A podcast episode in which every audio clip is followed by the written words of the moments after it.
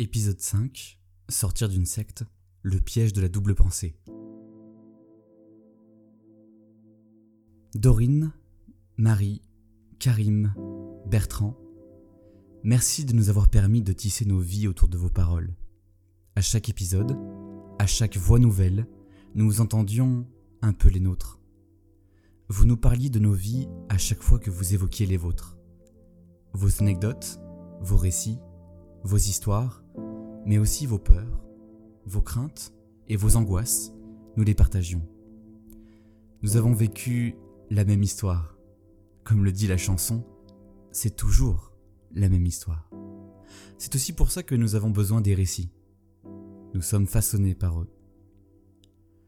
Nos existences se construisent comme des fictions que nous nous racontons à nous-mêmes. Et nous avons par le passé été plutôt bons à ce petit jeu-là. Se raconter des histoires. Voilà le cœur du problème et son dénouement. Je m'étais toujours demandé depuis petit s'ils y croyaient vraiment, tous ces frères et sœurs à la salle, aux assemblées, au mémorial, lorsqu'ils ont tous la tête baissée, lorsqu'ils se font passer le pain et le vin, lorsqu'ils chantent un cantique. Au fond, croient-ils réellement comme on croit au soleil, au ciel, à la mer Se raconter des histoires? Était-ce donc là la clé de cette énigme qui encombrait mes pensées et se glissait dans tous mes questionnements depuis mon enfance, autant que je m'en souvienne? Se raconter des histoires. C'est ce qui expliquerait pourquoi frère Paul parvenait à m'impressionner par sa connaissance scientifique et sa rationalité, alors qu'il enseignait, du haut du pupitre, que Noé avait sauvé tous les animaux dans une grande arche en bois en 2370 avant notre ère, en plein empire égyptien, sans que cela ne laisse de traces. Je ne comprenais pas pourquoi. Mais j'avais confiance. Je ne pouvais pas tout savoir. Se raconter des histoires, c'est aussi ce qui expliquait pourquoi sœur Anne riait aux éclats lorsqu'elle entendait que certains de ses contemporains croyaient que l'homme et le singe avaient un ancêtre commun, alors qu'elle-même croyait que certains anges, descendus sur terre, avaient couché avec des femmes et engendré des géants. Anne, ma chère sœur Anne, y croyais-tu vraiment? Ou jouais-tu à y croire? Oui, Anne, tout comme Paul, tu te racontais des histoires. Tu jouais à y croire comme on se persuade parfois de certaines choses dans la vie. Tu jouais tellement bien la comédie que tu avais même oublié que tu jouais. Tu étais devenue inconsciente de l'acte d'hypnose que tu avais perpétré sur ta conscience. Tu l'avais brisé, cette conscience, en deux morceaux. Chaque morceau était nettement séparé de sa moitié, et pourtant, tu faisais comme s'ils étaient restés collés. Tu ne voulais pas voir cette réalité qui t'aurait probablement tué. Ne voulais-tu pas la voir, de peur de perdre tout ce qui t'était cher? Ta famille, à commencer par ta mère qui comptait tellement pour toi, et ton père, ce héros qui jamais ne t'abandonnerait, qui jamais ne faillirait? Et tes amis, Anne, tu les aurais aussi perdus Tous ces samedis et ces dimanches sans leurs invitations. Qu'aurais-tu fait sans eux, dans ta solitude avec l'angoisse aux yeux sombres pour seule compagnie? Et toi, Paul, en plus de l'angoisse partagée par Anne, tu aurais perdu tout ce qui te permettait de te sentir important dans cette vie morne et répétitive que la Watchtower a planifiée pour toi. Pas d'études supérieures, pas d'ambition professionnelle, pas de réussite sociale. Il te fallait au moins la perspective de l'ascension géoviste pour espérer voir cette lueur briller dans les yeux de ta mère, de ton grand-père, de tes frères. Anne et Paul, pourquoi n'avez-vous pas eu le courage de suivre l'exemple de Dorine, de Marie, de Karim et de Bertrand? Qu'avait-il de plus que vous n'aviez pas? Étiez-vous prisonnier de la double pensée évoquée par Bertrand et expérimentée par Marie? Pourquoi ne pas avoir réagi comme Dorine et Karim en vous posant les bonnes questions, en ayant le courage de combattre dans l'arène géoviste et de vous confronter à cette créature que l'on évoque depuis le début, la vérité? Comment a-t-on pu, une seule seconde, sourire béatement en évoquant ce terme, la vérité, que je ne peux m'empêcher d'écrire avec un V majuscule tant la grandiloquence de la pureté de l'idée exprimée me paraît ridicule.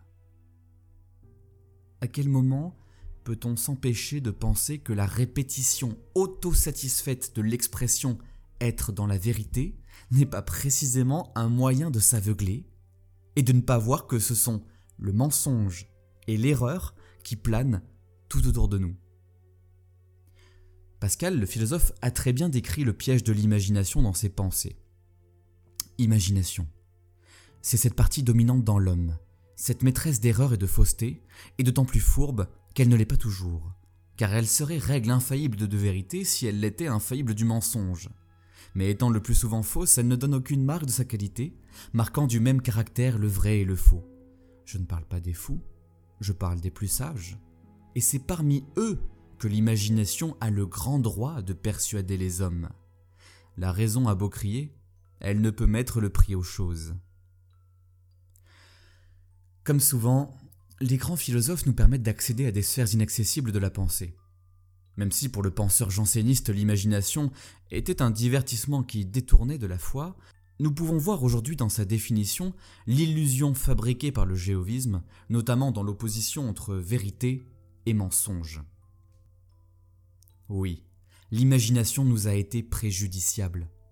Le besoin et la nécessité de faire une narration de nos vies, de leur donner du sens, une orientation mais aussi une direction et une signification, nous a poussés dans les bras de l'imagination. Une vie à la signification fabuleuse. Nous ne pouvions décemment nous y soustraire. Cette tentation, renarcissisante, nous a abandonnés à l'illusion. Nous étions les élus d'une mythologie millénaire, bâtie par le grand architecte de l'univers, en vue d'un plan divin planifié depuis les origines et dont nous étions les presque secrets dépositaires chargés de le faire connaître au monde entier par le moyen de la prédication. Sur les traces d'un homme légendaire et divin, le Christ, nous espérions devenir des surhommes, une race de légende, immortelle et élue par Dieu lui-même, une race extraordinaire qui survivrait au grand dénouement, à la bataille d'Armageddon, grâce à sa foi exemplaire. Ce fantasme de transhumanité, nous ne l'assumions pas. Aussi, il fallait l'exprimer discrètement, tout en se badigeonnant de cette crème collante et grasse qu'est l'humilité permanente. Surtout, ne pas le montrer. Ne pas succomber à la fragilité des raisonnements humains au risque de sombrer dans l'inhumain, comme l'a montré Bertrand.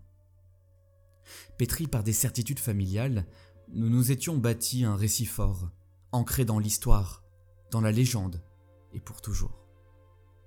Dépasser le cadre rassurant de ce récit dans lequel nous baignons depuis l'enfance pour certains, avec nos amis et notre famille, n'était pas chose aisée. Le piège de la double pensée nous guettait en permanence. Inconscient de cet acte d'hypnose perpétré contre notre propre subconscient, nous jouions un rôle parfaitement écrit et adapté pour nous-mêmes et par nous-mêmes. Un rôle sur mesure qui nous confortait dans un idéal spirituel et social, comme lors d'un déni de grossesse, lorsque la femme enceinte en prend conscience au moment de l'accouchement. Durant des semaines et des mois, le corps étranger avait grandi en elle, poussé ses organes internes, et déformé son corps sans qu'elle ne s'en rende compte, tant le pouvoir du déni est grand.